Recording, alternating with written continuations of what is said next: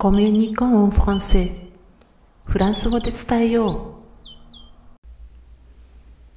ボンジュール、こんにちは、ひろみです。え今回は入門レベルにおすすめので勉強法とその理由についてお話ししていきます。まあ、あの、フランス語の入門レベルの勉強法としておすすめなのは、まず最初に言ってしまうと、3つありまして、天気予報とテレビ CM と音楽番組です。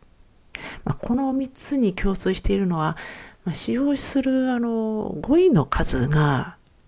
ものすごく少ないというか限られていること、あとそれから文法の種類も本当にあの限られたものしか使わないということですね。でまたさらに言うと全く同じまたは同様の内容がまあ繰り返されるという共通点もあります。えそしてさらにこれが一番あの大切なんですけれどもそれほど親しい関係でない人がいてでも話題にしやすいということです。まあ、あの入門レベルというともう本当にあの親しい間柄の友達っていうのは、まあ、ゼロであったり、まあ、ごくごく少数ということが多いと思うんですけれども、人と話すことがやはり、あの、語学上達の本当に近道なので、まあ、この3つは本当に適してるんですね。えー、これを少し、あの、一つ一つ話していくと、まあ、天気予報ってあの毎日、うん、まあ、あの見ようと思えば何度もありますね。であの今はまあ、例えばフランスに住んでいれば、テレビをつければやっていますけれども、そうでなくても、インターネットで見ることはもう本当に可能なわけです。それをまあ、毎日、本当に似たようなことを、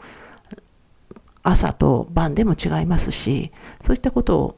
あの、見ていけるわけですね。で、この天気予報、まあ、あの、お天気を知るというか、天気の、あの、に関する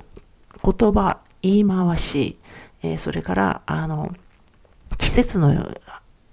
状況ですね。そういったあの、まあ、単語なり言い回しを覚えるのに本当に役に立ちます。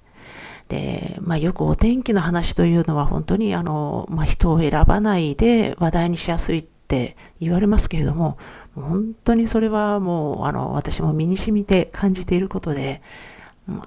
例えば初対面であったりほ、とんど知らない人であっても、まあ、お天気の話ってしやすいですよね。で、まあ、害がないわけです。えー、別に、あの、誰かを貶めるとか、あの、そういったあの、まあ、人間関係に絡まない、もう本当に自然のことで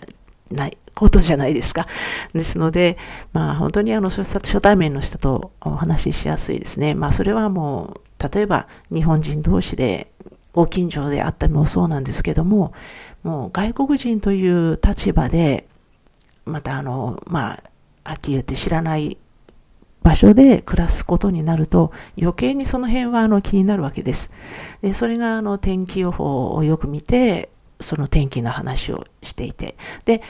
おまけにあの、まあ、相手は、ま、天気予報もちゃんとチェックしてないかったりすると、もう余計にラッキーなわけですね。ああのあ、この後雨降るらしいですよ、みたいなことが言えるわけです。で、そうするとやはり、まあ、少しはあの会話もゼロよりは弾みますので、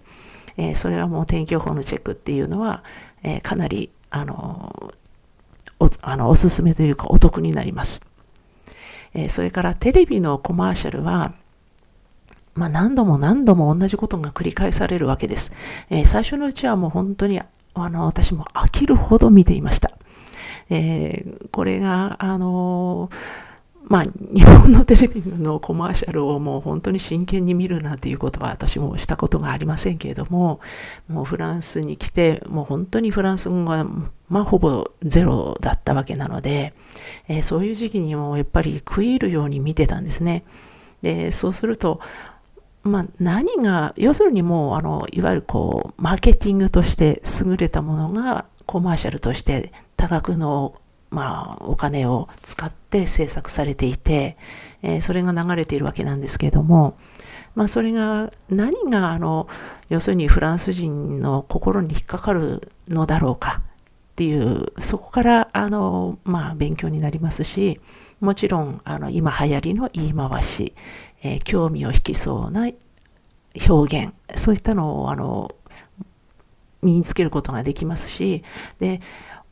まあ運よく気になったものがあれば、まあ、こんなコマーシャルあったよねみたいな話にできるわけです。まあ、相手も知ってることがやっぱり多いので、そうすると、まあ、そこで受けてくれたりするわけですよ。なかなかあのもう本当にフランス語はほとんどできない状況で相手に笑ってもらえるというのは、まあ、あのかなり嬉しいことなので、もうこれはあの話題作りとしておすすめです。えー、最後にですね、あの音楽番組なんですけれども、これは本当にあの私も体験として、特に若い人との話題作りにすごく役に立ったというのがあります。あの、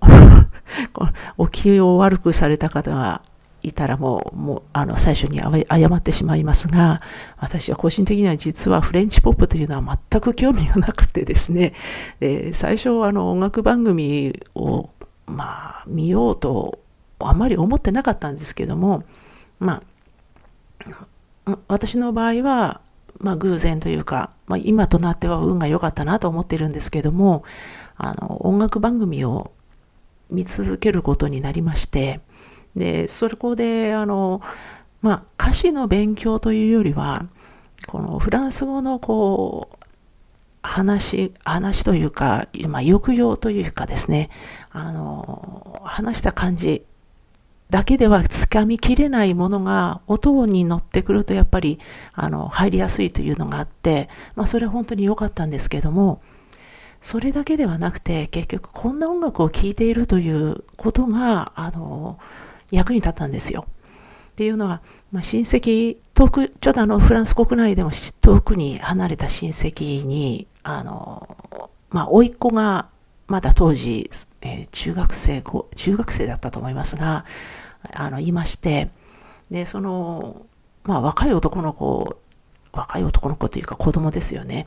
と、まあ、話が合うわけがないじゃないですか。で、そこで、でも、その、甥っ子が、私たちの、あの、まあ、大人同士の、あの、会話の脇で、テレビを見ていて、まあ、それにどうもハマってる様子だったんですね。そのテレビだと思っていたのが、実は、あの、ビデオでして、でその当時まあその私も、まあ、音楽番組見ていたのでビデオを発売しているというのをもう見ていたんですけれどもはあこんなの誰が買うんだろうかと失礼ながら思っていたのがその甥っ子がもう本当に喜んで買っていたビデオだったんですね。まあさすがにあの嘘を言うのははばかられるので、これが好きみたいな話はしなかったんですけれども、ああ、これ知ってるってテレビで見たうん、あの、毎日見てるよ、みたいな話をしたら、まあ、ものすごく喜んでくれて、まあ、その当時、あの、日本人というのはそれほど今のようには、あの、まあ、新しいカルチャーの影響もまだまだ少なくて、そんなに、あの、まあ、ありがたがられるというかですね、あの、それほど、えー、歓迎されている時代ではなかったんですけれども、まあ、そもそも見た目があまあまりにも違う要はアジア人であるというあの私がやってきてでそれでああそれ見てるって言うだけでものすごく喜んでくれたんですね、まあ、それがきっかけであのこんなの僕こんなのが好きこんなのが好きみたいなことをあのたくさん話してくれてでそこであのよかったなっていうのを本当に印象に残っています、まあ、ですので、えー、この天気予報とテレビの CM と音楽番組を切り口にして、えー、フランス語を勉強を始めてはいかがかなって思います。では、最後まで聞いていただきありがとうございました。この入門期をあの過ぎた後の勉強法またおいおいお話ししていきます。では、どうもありがとうございました。アビアント、またね。